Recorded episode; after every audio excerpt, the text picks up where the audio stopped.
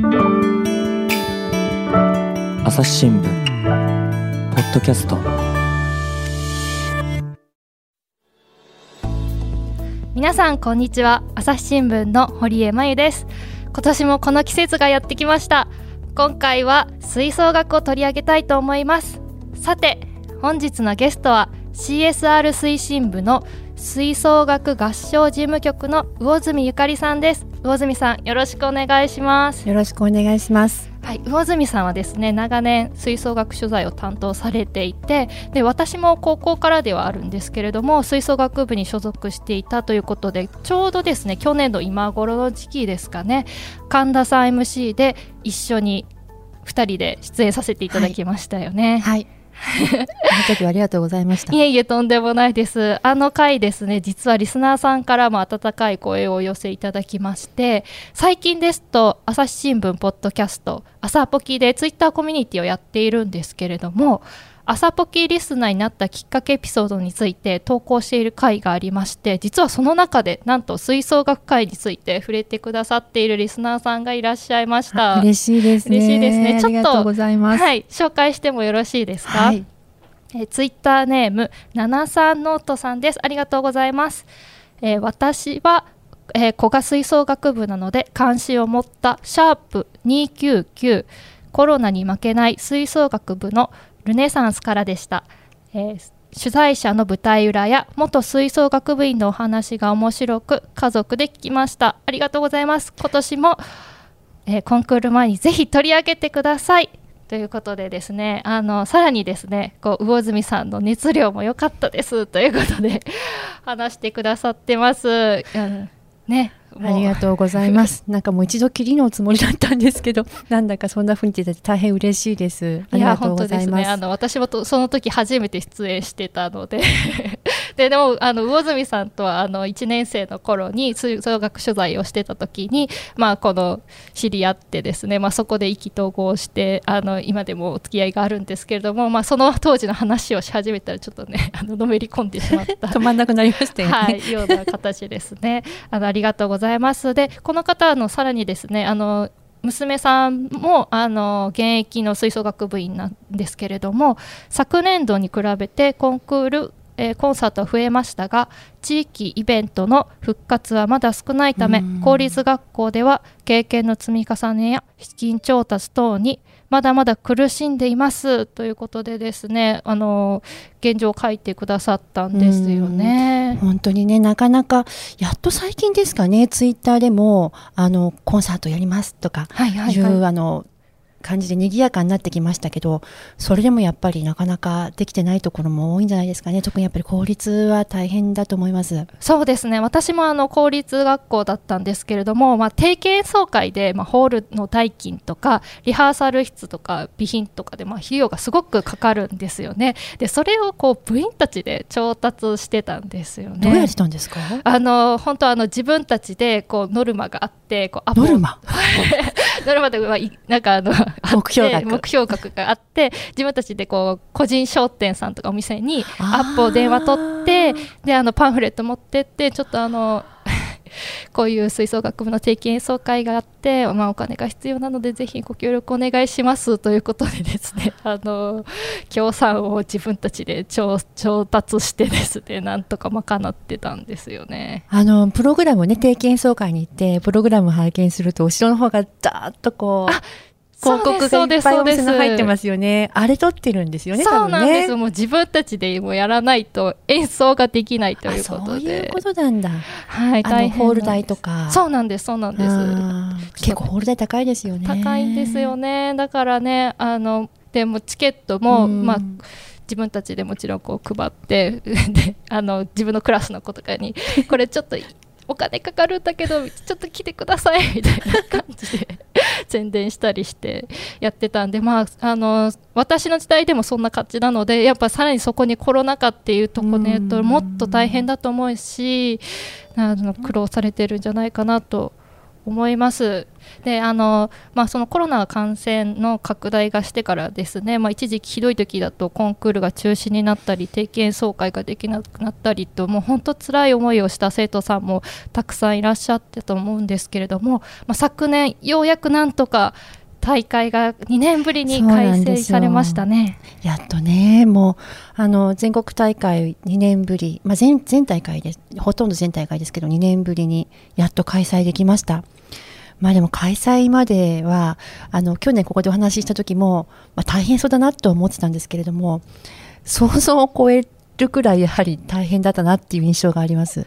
あの吹奏楽の,、まあ、あのコンクールのスケジュールって大体あの7月から8月の上旬ぐらいに県大会そうですね。ですね、うん、で8月の下旬から9月頃にあの関東とか東海っていう支部大会があって、まあ、それを突破すると、まあ、10月に全国大会で続いていくと思うんですけれども、はい、まさにこのちょうど県大会支部大会ぐらいが、うん、あの去年ですと第5波の真っ只中ですよね。もう本当にあのずっと紙面も振り返ってみたんですけれども、はい、あのやっぱり 7, 月ぐらいは粛々となんとか大会ができてるんですね、はい、なんですけど8月の中旬ぐらいですかね、はい、わーっと広がってきてしまってで特に私たちの CSR 推進部が担当しているのが支部大会からということもあって私たち事務局コンクール事務局なので、はいはい、あの支部大会の日程が急に変更になったりあの音源審査に切り替わって実演審査ができない。要するに演奏して審査を受けることができなくなったりとかそういろんなことが本当にいろんなことがありました。でもこうまあ、もともとその音源審査であのやるっていうんだら構えられると思うんですけども急に変更したらそれに対応するってすごく難しいですよね。そうですね。一応もうでも音源審査になるんじゃないかっていうあのあの状況でしたから、はい、一応こうなんていうかえー、なんて見通しはあったのであのそれぞれあの、まあ、その前にアンサンブルコンテストで1回ありましたしね経験してますし、あの各連盟とも事前に音源用意してくださいっていうふうな条件をもう最初からお願いしていたところが多かったと思います。で事前にも用意しておいていただいてで音源審査になった時に出していただくその音源を提出していただくっていうところが多かったんじゃないかなと思います。あそうなんですね、はい、でもやっぱりね実際に演奏するのとは全然違いますもんね。違うんだと思いますね。まあ、特にあの練習がギリギリまでもう下手した当日の本当に寸前まで練習をして伸びる子たちですよね。中高生なんていうと、まあ、小学生もですかね。それがねやはりあのずっと前にずっとずっと前にあの演奏したもので審査を受けることになるのでやはりなんていうか全然違うものだったと思います。特に子どもたちにとっては。そうですね。ちょうど7月、まあ、多分期末テスト終わってからちょっとあの、ね、部活の時間が長くなって最後の伸びっていうところでこう詰めてって急成長してから本番を迎えるような流れになりますもんね。まあ、去年はあのコロナで学校が止まってしまうことも多かったのでもう練習自体ができない期間も割と長いところもあったので本当に練習時間が貴重だったと思うんです。1秒1秒が1分1秒が。それがやはりこうさらにそこから練習できなくなるっていうことだったのかなって思います。そうですよね。このそもそも音源審査っていうのはなんか条件とかっていうのがあったりするんですか？えっ、とですね、えー、本当これはあの各連盟さんによって違ったんですけれども、あのー、完全に、えーと前の大会があったところ地区大会ですとか、まあ、支部大会ならその前に県大会がありますからその県大会前の大会の音源だけしか認めないその音源だけでいくっていうところもありましたし、えー、なんていうか録音を取り直してもいいんだけれども例えば、えっと、ホールを借りて専門のホールを借りて録音するようなことはしてはいけない、うん、あのママイクは何本までみたいな制約をつけたところもありました。やっぱりそのかなり撮る場所とか撮り方とかによってだいぶ違いが出てきてしまうそうですよね。あの単純にこう、ね、あのスマホで音取っただけとかでもあのスマホ結構遠いですけどね、ね。はい、やっぱりあの全然違うんだと思うんですよ。私は専門家じゃないんですけれどもやっぱり専門家の方に聞くとやっぱり本当に違うんだそうです。機材とか取り方とかもう全然違うっていうので、まあ、それをなるべく平等にしたいって先生方お考えになっていろんなことを考えてあのなんていうか注意点というかまあこういうことはしないでねっていう制限をつけたりっていうこともあったみたいです。まあ、そうですね。もう場所によっては本当にあの取るだけで大変とかっていう学校も多分あったとかなと思うんですけれども。あのね社会人とか大変だったみたいです。やっぱりもともと場所借りて練習するのも彼は大変だったんですよね。その公的機関のホールあの練習場公民館とかがなかなか貸してくれなくなった。もともと開放してなかったりとか吹奏楽っていうことで怖がられてしまったっていうのが飛沫が飛ぶんじゃないかみたいな。本当あのそんな気をつけてればそんなことなくてあのクラスターもほとんど吹奏楽発信で起きなかった。聞いたことがないくらいなんですけどもすごく注意しているので結構借り借りしてもらえなかったみたいな話も聞きますしそういう中でじゃあ音源審査だからあの録音しなきゃいけないどこで撮るかっていうそこから大変だったみたいで確か社会人のバンドの中には久しぶりに集まって練習してすぐ撮ったっていうところがあったと思います。そういう話聞きました。それぐらい大変だった。練習もできないし合わせるだけでも大変なのに。もうだ個人練習頑張っておいてボンって合わせてもういいやと録音するしかなかったみたいな話は聞きましたねですよね。これ実演のできたところはもちろんあるんです、ね、はいはい。あのもちろんあって。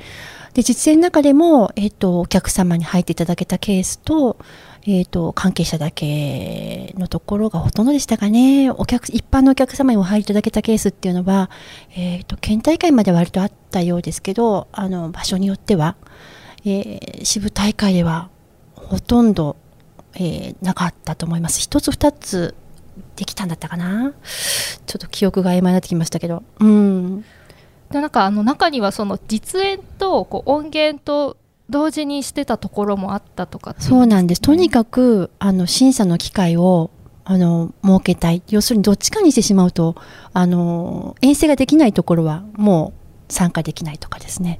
あのなってしまう地域によっては。そういうことはできるだけ避けたいということであの本当にいろんな声があったみたいなんですけどとにかく参加できる機会をあの確保してあげようっていうことでいろんなお考えもある中そういうふうに両方のハイブリッドって言ってましたけども審査をしたところもありました、えー、これって審査の時にその会場でその録音されたものを流すみたいな感じなんですか、随分もう調整をしておられたです。前の日くらいからかなずっと音とかも調整されてあのそれをあの本当にプログラム通りにあのその団体が演奏するはずだった時間に流すっていうことをしてました。でそれを会場でお聞きになって審査員の先生方があのもちろん録音であることは考えた上で審査してくださるっていう感じでした。そうですね。なんかパッと見聞いた印象だとその実演の方がすごく有利に出てしまうんじゃないかって思っちゃいますけど、まあ、そこはもちろんこういろいろ考えられて審査された、ね、もちろんそうだと思います。先生方やはりお耳素晴らしいので、ね、あの録音であることを随分考えられて。だから録音が録音でも録音っていうか音源審査でもあの不利ということはかなまあゼロではないと思いますけども結果を見ると金賞だったり、うんうんうん、そういう学校もありましたので学校というか団体もありましたのであの録音審査だから音源審査だからあのダメだったってことは多分結果と結果から見るとないように思います。そうなんですね、まあ、そういったこう苦労を重ねてなんとか全国大会に。で全国大会ではあの無事実演でできたっていうことですよね。そうなんですもうねあの直前まで来られないところがあるんじゃないかとか本当に心配しましたけれどもあの名古屋の中高の部に関しては30団体30団体だから60団体かな、うん、全部出られましたしただちょっと残念だったのはあの職場一般の部で、はい、あの東北の3団体が残念ながらあの全て出られなかったです。そ、ね、それはあのいろいろご事情があってあの、まあ、エリアとしてあのまだ制限が完全に解けなかったエリアなんですよね。あのそうしますとやっぱり職場の方に迷惑がかかるとかご家庭の方にあの心配があるとかっていうことでやはり参加できないっていうふうな判断をされた団体があのギリギリまで考えて考えてあのいやこれはやむを得ないっていうことであの辞退なさったっていうことがありました。いやまあそこまでね いけたら本当はご本人たちは一番辛い思いをしてたんじゃないかなと。何十年ぶりかにやっと実現したあの出場権取ったっていう団体もあって本当に残念だっておっしゃってました。ただねあの審査の対象にならなかったですけれども演奏の音源は流したんですよ会場で。素敵ですね。であのあったかい拍手がねあの会場からあの出てましてすごくあのあったかい気持ちになってそのことはそのあの来られなかったんでの方にお伝えしましたけれどもあの素敵な拍手湧いてましたよっていうふうに。でもこの全国大会もやっぱこう1年がかりでこう対策とかもされてたんですかね？そうですね。特に名古屋地元中高名古屋ですとその前の年にあのちょうどね10月のコンクールやるはずだった日だったかな中止になったコンクールをその日にあの会場名古屋国際会議場が、まあ、いつも、ね、コンサートやるメンバーがいるんですね。その春にメンバーあのそのそこの会場で、えっと、ジョイントコンサートをしている出コンクール出場校に声をかけて来てもらってどんな対策をすればうまく回るんだろうどんな対策が必要なんだろうってモデルケースを作ろうとしてあのコンサートを行ったんです。でそれをきっかけにというかそれを皮切りにあのホールとしての対策を練られたようですしそこにはあの愛知県の地元の吹奏楽連盟の理事長先生とかもいらしていてあのその後の対策を立てるのに随分参考にされたっていうふうに聞いてます。そうなんですね。なんかの取材とかの方法とかっていうのは変わったりしてたんですか？そうなんですよね。それも結構あのもしかしたら団体さんも大変だったかもしれないんですけどもあの出場団体の皆さん、今回、表彰式がなかったんです。もうこれはもうずっと、あの、小さい大会から全部予選からそうだったと思いますけれども、いつもだったら最後に皆さんでホールにお入りいただいて、そこで発表して、ゴールド金賞キャーっていうあの 感動の瞬間が味わえるんですけども、それがやはり大人数を一度にホールに集めることができないっていう事情もあって、うん、去年ほとんど全部だと思いますね。あの表彰式なかったんですでそれは全国大会もそうなんですけどあのそそれで何が起きるかっていうと出場団体は演奏が終わったら楽器を写真撮影をして楽器を片付けたらすぐ帰ってしまわれるんです。そうなんです、ね、もう退出時間が決まっていてどんどん帰ってしまわれるんですよ。でいつもよりもいつも厳しいですけれども いつもよりもやはり時間の制限があるのであの多分気がせいていらっしゃると思うんですけども私たちの取材っていつもはあの演奏が終わって出てらしたらそこから記念撮影に行ったり帰ったりする間に取材をまあ歩きながらとか立ち立ち話とかであのさせていただくんですね。そうですね、うん、ですよね。あのそういうお願いをしてそういう取材なんですけど今回はなんとあの一部屋お借りしまして中学校の場合はあの一部屋お借りしてテーブルとあの持参したパーテーションを組み立てましてであのすごいですね。除菌シートを置きましてであの直前に記者がまず除菌をしてからお迎えしてで終わったらまあ除菌して帰るみたいな感じであの座ってお話を聞かせていただく時間を設けました。ちょっとお時間取ってしまいましたけれどもその方がご安心いただけるんじゃないかなっていうことで。あのむしろ取材する側としては環境がより整ったような。そうですね。ただ結構あのね直にこう向かい合うと変に緊張したりも。そうですね。あのこの流れたこの記念撮影行くちょっとあの隙間であのちょっと話聞きたいんだけどって言った方がこのポロッと本音が聞けたりします、ね、なんていうかお互いに高揚した気分でいやすごい演奏良かったよとか言いながら話をするのがね 楽しいところもあるのでこうねこうなんていうか改めて向かい合うと。こんにちはみたいな 初対面のところも多いのであのそうですよねね堀江さんの時はあの地元の学校の取材でいらしてたから、あのもともと関係ができてたと思うんですけど必ずしもそういう取材ばかりではないので記者記者が来られないところについてはそういうこう担当する人があの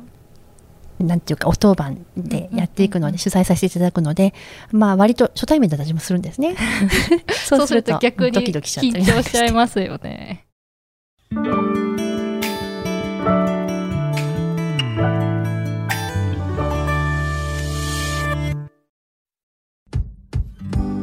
難しいニュースもポッドキャストで解説を聞くとちょっと理解できるかも。朝日新聞デジタルのコメントプラスって知ってる？テレビでおなじみのコメンテーターや記者が記事の背景やその先について投稿しているよ。もっと深く。もっとつながる。朝日新聞でもこの、まあ、実際にこうそういう対策もしながら演奏を聴けたということでもちろん魚住さんも会場にいらっしゃったんです、ね、そうですね。もちろんあの事務局ですのであの記者室のあの皆さんのが円滑に取材できるようにこう準備とかなんていうかお手伝いするのも仕事のうちなので取材もするんですけどね、はい、あの両方やってるんですよ。なのであの残念ながらさすがに全部は聞けないんです。なんですけど自分の取材するところも含めてなるべくたくさん皆さんの演奏を聞きたいなと思っていてあのなるべく聞けたら聞ける時は聞くようにしてます。実際こう2年ぶりでこうようやくできたっていうことで、まあ、聞けたということなんですけど聞いてみていかがでしたか？もうなんかねあのそこにいるだけで胸がいっぱいみたいなところは ちょっとこちらとしてもありました。やっぱりもう嬉しいですしあのただ皆さんやっぱ緊張されてましたね。やっぱりあの久しぶりに大きなホールのお客様の前で演奏するっていう団体がほとんどだったと思うんですね。なのでいつもよりもやっぱ緊張してるなっていうのはありました。やっぱりまあ感染対策もかなりいろいろやってましたからそういう緊張感も全体をこう包み込んでありましたしただ実際やっぱ演奏を始めてみるとやっぱりこう演奏できる喜びっていうのも大きいんでしょうね。あのとてもねコロナ禍だったっけって思うぐらいいい演奏が多くって先生方もびっくりされてたと思います。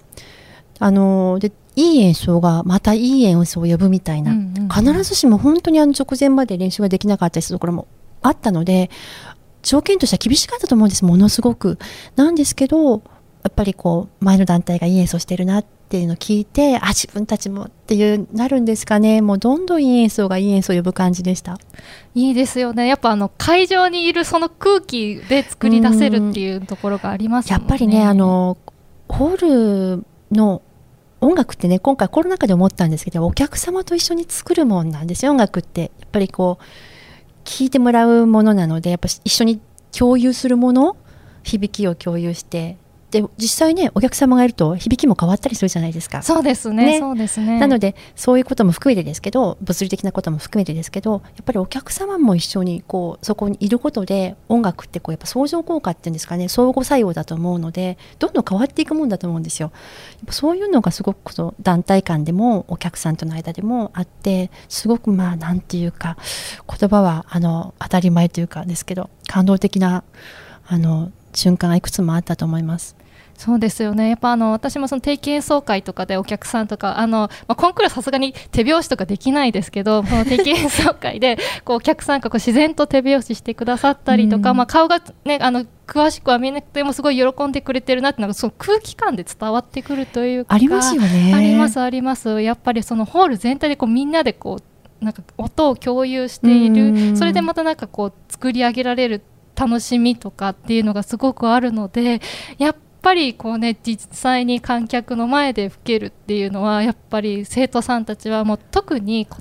ねコロナ禍で辛い思いをしてきた分がそれがまたその気持ちが音に乗ってそうですね、はい、共有できていたのかなというふうに思いますね。あの今回あの全国大会は関係者にはお入りいただけたんですけれども保護者の方がいらっしゃるじゃないですか保護者の方たちもそれまでコンクール聞いてな聞けなかったところが多いんですよね無観客だったりしたのするところが多かったので、まあ、音源審査もありましたしそうすると我が子の演奏をコンクールという場で聞くのは初めてっていうあの保護者の方もいらっしゃると思うんです。で子どもたちもお母さんたち一番多分そのずっと部活動するのに、まあ、ご飯を作ってくれ朝朝からね早くからあのいろいろ面倒見てもらってあの一番感謝しているであろう保護者の方たちにあの初めて聞いてもらえたっていうふうに喜んでる子たちもいました。もうねなんかそれだけでこう恩返しできた気持ちにもなるっていうなんかあれは恩返しだと思います保護者の立場から言えばやっぱりあの恩返しっていうかなすごいプレゼントですよね。ここまで頑張ってきてこんな演奏ができるようになったよっていうしかも全国大会ですからどんだけ保護者の方は嬉しかっただろうと思います。そうですよね。高校とかあの実際の団体とかのこの見てきた印象とかどうですか？そうですね。あのやっぱりでも大変なことから先に言っちゃうと長く出てくれている団体で地元であのホールもよく使ってる団体でも後から聞いたらすごく緊張したっていうんです。要するに県大会はできたんだけどあの支部大会が音源審査になっちゃったんですね、はい、そうしてやっぱりいつもよりも全然なんていうか人前で吹く経験があまりに少なかった。その中であんな名門校でもって思いましたけどもやはり緊張してしまったっていうことでまあ私たちが聞いててそんなにこうなんていうか心配になるような演奏ではなかったですし素敵な演奏でしたけれどもやっぱり残念ながら同賞っていう何十年ぶりか同賞を取ってしまと取ったっていう学校もあってまああの本当に大変だったんだっていうことはすごくよく分かりました。そうですよね、まあ、その審査の中でコロコロ変わったりとかっていうのも生徒さんたちもねなんかそうですね。ありますし。人前で、うん、演奏できるの嬉しいけれどもいくらホームグラウンドであってもホールであってもやはり勝手が違うっていうか本当にそんな緊張しちゃうんだって ちょっとびっくりしたこともありました。であの去年のね特に中学校の部がすごく人数少なかったんです。あの1団体あたりの。そうなん、ね、まあ、ここのとこ少子化の影響があって少しずつあの20人台とかあの中学校の部は最多あの人数制限は最大50人ですからあの少し前だったら50人のバンドばっかりだったんですよ。50人50人そうですね。上限ぴっちりで抑えてくる、うん、そうそう。で少なくても48とかなとかまあ、たまに少ない学校いましたけどそういう学校がすごく多かったんですけどちょっと前から少し減り始めててで特に去年がですねもうほんと30人台20人台っていう。そんなに少なくなったんですね、うん、でやっぱりこの前東海の先生もおっしゃってましたけど本当最近あの50人っていうバンドあまり見なくなったってあの全国大会でですねあのおっしゃっててあやっぱ同じこと感じてらしたなと思ったんですけども本当にねあの人数少なくなってます。まあ、それはあの去年も少しお話かしたかもしれないけれどもあのコロナ禍で演奏を聴いていただく機会が減ってしまったんです。さっきの最初にメッセージをご紹介いただいてましたけど例えば中学校の入学式とかはいはいはい、始業式とか、はい、そういうところでも今は演奏できないですしあってか当時はできなかったですし、はい、それから町の祭りとかでも演奏ができないからあの触れていただいてやっぱりあのあれって聞いてあ素敵演奏一緒にしてみたいって思うところから始まるじゃないですか。そうですね。私も、うん、あの入学前の3月末ぐらいにあの学校の定期演奏会があってそれを聞いて、まあ、そのなんかあの音に憧れてってですね、まあ、一緒にやりたいってなって入ったのでその機会がないともともとその、ね、音楽に興味があってとかっていう方は入るかもしれないんですけど、うん、こう一気にねこう興味を全然興味なかったけどやってみたいっていう初心者の方とかのね、入部とかがなくなってしまうっていうことです、ね、そうなんです。私も最初の吹奏楽部に入りそうになったのはあの転校していった中3で転校していった学校の始業式だったんです。そうなんです、ね、校歌の演奏があまりに素敵であすごいと思ったのが最初だったですしあのうちのや高校野球をやってた息子も高校野球やるつもりで坊主頭で入学式に行ったのに学校がうまいんですよ。吹奏楽部が、まあ、ブラスバンド判定ですけど、はい、そこの演奏を聞いて一瞬吹奏楽もいいなってぐらっとしてた。音楽が好きなので。坊主頭にしたのにもかかわらず。だから吹奏楽にするってちょっと言ってみたことがあったんですけどやっぱりあの入学式とか始業式とか式典のために随分吹奏楽部ってあの演奏しますけどもその演奏ってやっぱりちょっとね入部の方を。そうです。特にその初めて来てドキドキしてる中での演奏っていうのはよりこうよく聞こえますしね。まあでも実際、うん、いいですしねあの、はい。スワークの響きってやっぱりこう力強い響きがこういっぱいいっぱいに空気を震わすじゃないですか。そうですね、そうですね。あれはやっぱりちょっとね感動しグッときますよね。ねまたあの体育館とかで演奏したりするんですけどそれがね響くからすごくいいんですよね。ねなんかついねこうああいいなってこうなるあの瞬間がなかなかないのでやっぱりどうしても入部が減っちゃう。うんまあ、あとちょっと聞いたのがあの小学校ですごく熱心にやってたから本当だったら中学校に入ってすぐ吹奏楽部に入りたいというような子があのやはりコロナの間に学校にも行けない部活もできない、まあ、当時だから小学生だから部活じゃないかなあのできない時にずっとゲームを家でやっていてゲームにはまってしまって、はいはいはい、ゲームの方が良くなっちゃったって言われたっていう顧問の先生もいました。さあ、振ってみたら？わかるんですけどね、なんかあの辛いですね。そうゲームにをひっくり返すというかゲームに負けずにこっちへおいでっていうこう響きがね 聞かせてあげられないっていう。ね、財源がないから。ことだと思うんですけど、まあ、そのゲームに負けてしまったり、まあ、やっぱりその部活がなかなかできないってことが皆さんもう分かってるじゃないですか。そういう中でやっぱりこうじゃあそこで頑張って部活をするっていうなかなかモチベーションが得にくいって話は去年随分聞きましたね。まあそんなこともこんなこともあり部員数が、まあ、少子化もあるんですよもともと。なのでいろんなことがあって減ってるんだと思うんですね。ただまあいろんな工夫をしてもう全然こう50人に負けてませんでしたけど 皆さんやっぱり本当に人数が少ないには少ないなりの良さもあってそれぞれの奏者のあの音のこう責任部分っていうか自分の音が生きてくる部分っていうかが多くなるじゃないですか。そうですね。何かが一緒に同じパート吹くわけじゃないと人数減ってくるとその分だけ自分が頑張んないといけない。そういうこう良さもあるとは思うんですけどその頑張りますよね。で自分の音がどんどんこう良くなっていく。で少人数でも素敵な演奏ができるっていうのはいっぱい見られたと思いますね。そのうちで一番すごかったバンドがすごかったというかびっくり。まあもうテレビとかでよく皆さんご存知かもしれませんけど奄美市立朝日中学校という奄美大島のはいはいはいはい。部員14人でなんと13人であの出てきたんですね。13人で？演奏です。か。もうあの 先ほどおっしゃってましたけど50人で吹くものを 13人でどう賄ってるんだっていう。しかもあの強い九州を抜けてくるっていうのがすごいと最初からびっくりしてたんですけどももうびっくりしましたね。13人って。でじゃあ小編成用のどちらかといえば小編成用の課題曲やったのかなって思って何やったのかなって見ると一番大編成の曲っていうかあの課題曲去年でいうと4番だっけな？あのエールマーチだったんですね。で大きな編成用なんですよどっちかっていうと。そうですよ。なんかあのパートがたくさんいないとできないようなまあ、演奏の曲です、ね、まああの実は新潟の中学校の先生の作曲された曲で先生のところはそんな人数が多いところではないからまあそれが子どもたちでも吹けるようには考えてはおられた曲ではあるんですけれどもやっぱりあのはなんていうか響きのいい曲でもあって大編成が映える曲だったので去年すごく多かったんですよ。まあ、そうなんです、ね、曲名も「エールマーチ」っていうのもすごく合ってましたし、うん、あの時代にこう自分にもエールをもらえる曲だし皆さんにもエールを送りたいっていうことで多分すごくぴったりな曲だったので多かったんですけどそれをなんとやあの選んでたっていうことでびっくりしました。パートもだからサックスとかホルンとかはあると思うんですけど私あの取材させていただきましてまあ最初遠いですからね。しかもコロナ禍ですからちょっと実際行くのは控えて先生とお電話でお話ししたんですけどもあまりに面白いので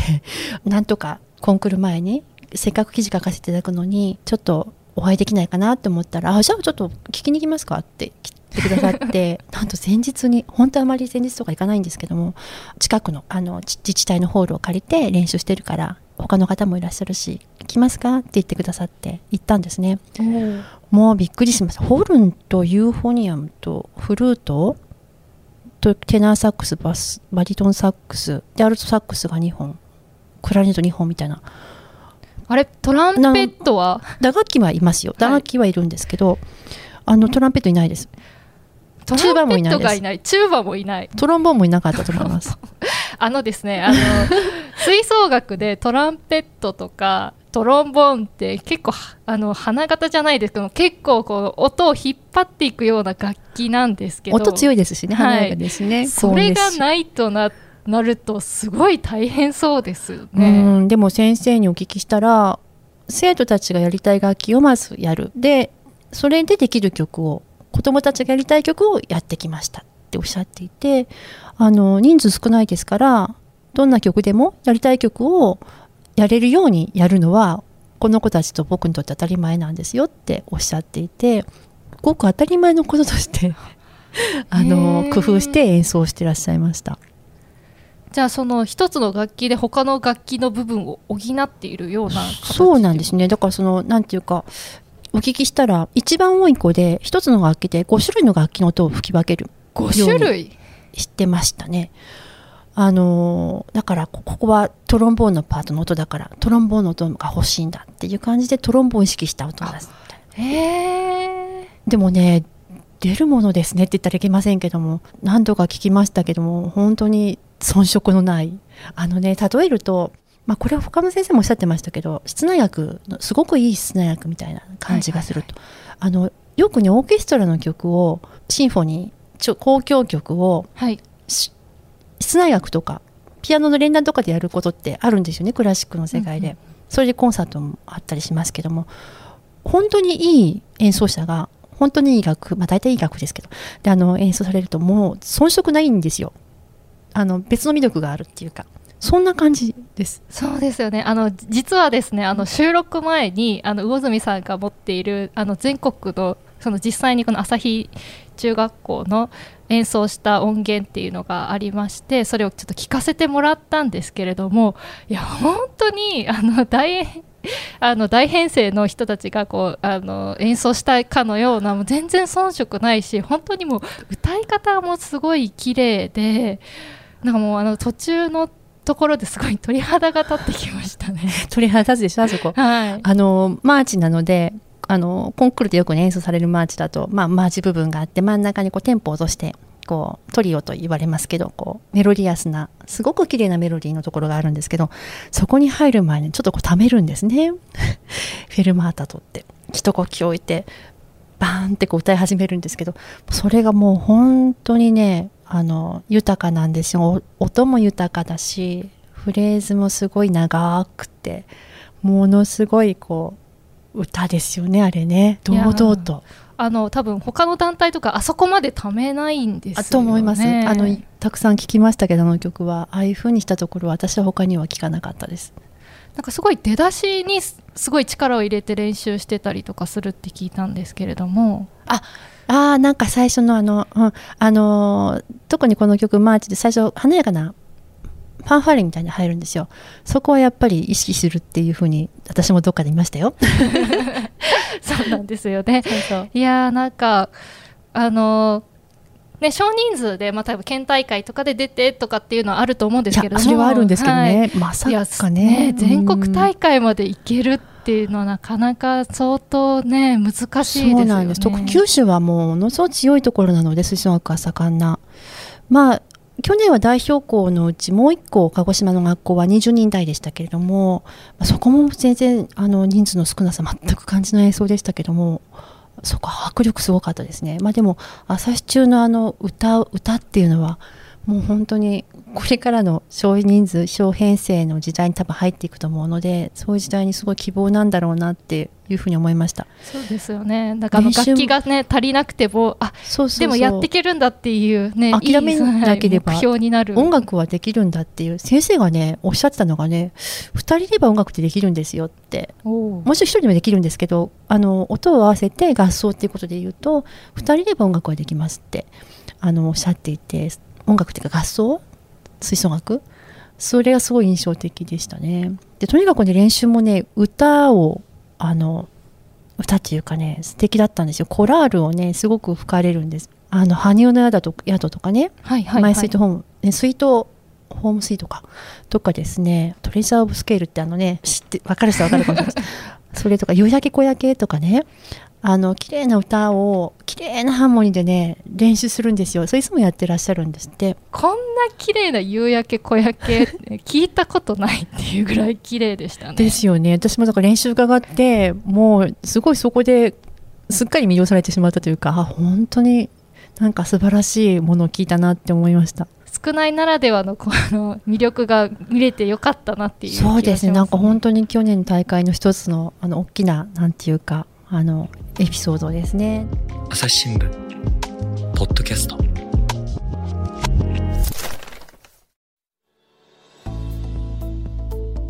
お話はつきませんが続きは次回にお届けします。はいということで吹奏楽について CSR 推進部の魚住ゆかりさんにお話を伺ってきました。さて魚住さんあのライブ配信のですねあの聞き方や詳細などちょっと告知してもらえればと思うんですけれどもはい、えー、全日本吹奏楽コンクールそれから全日本小学生バンドフェスティバル。全日本マーチングコンテスト全日本アンサンブルコンテストという 4, 4大大会では今年もインターネットによるライブ配信を実施することになりました。現時点ではどの大会でも一般のお客様もお迎えして開催できる予定なんですけれどもより多くの方に吹奏楽の魅力を知っていただく機会になればなと願っております。えー、ご覧になり方ですけれども、えっと、特設サイトがあのできます。もう少し新聞のそうですね。朝日新聞の方であのサイトを立ち上げましてまもなく全国大会の方も一番最初の段階のサイトはできるんじゃないかなと思うんですけれども、まあ、実際お申し込みについては9月の末ぐらいからになると思いますけれどもあのそちらの特設ページですとか全日本連盟のサイトですとかそれから朝日新聞デジタルなどで情報は公開していきますのでぜひ注目してください。でこのほか、えーと、7月28日に始まる東京都の中学小学校吹奏楽コンクール9月3日に始まる西関東吹奏楽コンクールなどでもあの各連盟と共同でライブ配信を行う予定ですのでぜひそちらの方もチェックしてみてください。はい、えっ、ー、と本日は大住さんありがとうございました。ありがとうございましたリスナーの皆様、最後まで聞いてくださりありがとうございました。今後も番組を続けるため、ぜひお力添えください。ご使用のアプリから番組のフォローをお願いします。お便りフォームやツイッターでのコメントにいつも元気づけられています。吹奏楽に関するご感想もぜひぜひお待ちしております。朝日新聞ポッドキャスト、朝日新聞の堀江真由がお届けしました。それではまたお会いしましょう。